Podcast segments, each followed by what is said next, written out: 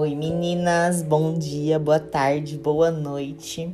Hoje eu vim falar um pouquinho mais sobre relacionamentos, que é algo que vocês me pediram na caixinha que eu coloquei nos stories do meu Instagram. E eu decidi discutir um pouco mais do, dos porquês que os relacionamentos estão a cada dia mais difíceis hoje em dia. Na realidade, o desejo de ter um amor romântico até mesmo após o casamento é algo que está enraizado na nossa formação psicológica. No entanto, um dos grandes problemas é que as pessoas não têm noção de que demonstrar amor para um é diferente do demonstrar o amor para o outro, na cabeça do outro. Isso acaba gerando alguns conflitos. Existem cinco linguagens do amor e nós devemos estar dispostos a aprender a primeira linguagem do amor do nosso parceiro, da nossa parceira, se a gente quiser comunicar o amor de forma efetiva. Vamos fazer uma comparação. Quando a gente pensa em idiomas, existem vários tipos de idioma: português, inglês, japonês, chinês. A nossa língua nativa é a nossa primeira linguagem. Logo, a gente se sente confortável em falar ela. Então, nós que falamos português, tranquilo falar português pra gente. A gente pode vir aprender outros idiomas que vão ser nossa segunda, nossa terceira língua, assim por diante. Mas Concorda que existe um pouquinho de dificuldade? Só que se a gente, quanto mais a gente falar, então, por exemplo, ah, vou fazer um intercâmbio. E aí lá no intercâmbio eu vou ter que falar inglês o tempo todo. Quanto mais eu falar o inglês, mais à vontade a gente vai ficar para falar esse idioma. Se a gente fala só o nosso idioma, então imagina, só falo português. E aí eu encontro alguém que fala chinês. Vai ser muito. E ela não fala português, ela fala só chinês. Vai ser muito difícil eu conseguir se comunicar com essa pessoa, precisar usar gestos, enfim, vai ser difícil essa, essa comunicação. Quando eu falo em linguagens do amor, é algo bem parecido. Entre as cinco existentes, cada pessoa tem uma primeira linguagem do amor, a qual ela se expressa mais, ela vai expressar mais.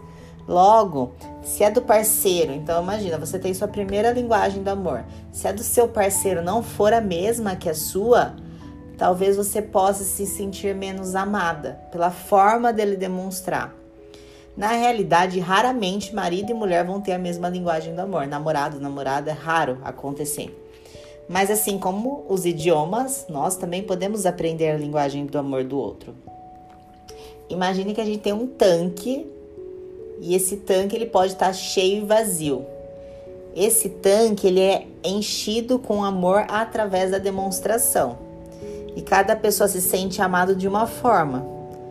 Um tanque vazio é onde começa a aparecer as brigas no relacionamento, as insatisfações. Então, aprender a linguagem do seu parceiro ou da sua parceira e compreender as variações, porque além de ter cinco linguagens, ainda existem algumas variações, vai ser a chave do relacionamento duradouro. Pois se houver amor, você vai estar preocupado em encher o tanque do outro. E assim deve ser do lado oposto, do lado dele ou do lado dela. Imagina que quando a gente, se você já namorou ou se você namora, você provavelmente percebe que o início do namoro ele é diferente depois com o passar do tempo, né? Conforme um, dois, três anos de namoro. Que o comportamento muda, o seu comportamento, o comportamento do outro. No início a gente era mais paciente, no início a gente era inclusive mais feliz, parecia que a vida tinha mais brilho. O que, que acontece? Acontece que no início do relacionamento a gente quer agradar o outro de todo quanto é forma. Então, tudo que tiver ao nosso alcance para agradar, nós vamos fazer. Então, provavelmente, estamos explorando vários tipos de linguagem. Então, a gente acaba pegando a linguagem do outro. Só que com o tempo, a nossa tendência é usar apenas a nossa linguagem do amor. Não percebendo do outro, não sabendo qual é a linguagem do outro e usando somente a nossa, é aí que o relacionamento começa a esfriar. Então, ter um tanque de amor cheio significa segurança.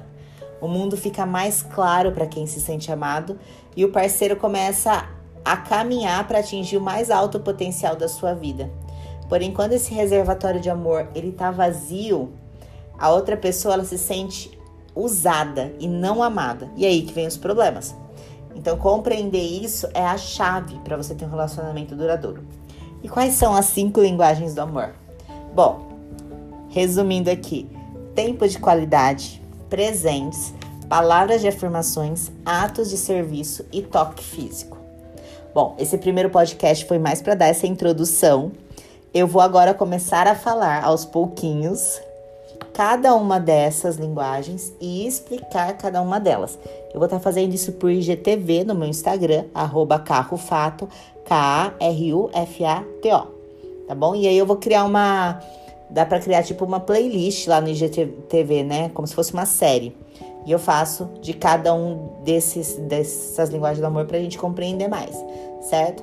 Tem um livro que chama Cinco Linguagens do Amor, eu coloquei ele nos meus destaques do meu perfil do Instagram também. Você entra lá na parte de livros e você consegue acessar o PDF se você quiser se aprofundar mais. O que eu tô fazendo para vocês é um resumão, certo? Então, espero ter ajudado vocês a clarear algumas ideias, começar a ter uns insights aí. E vamos conversando, tá bom? Um beijo.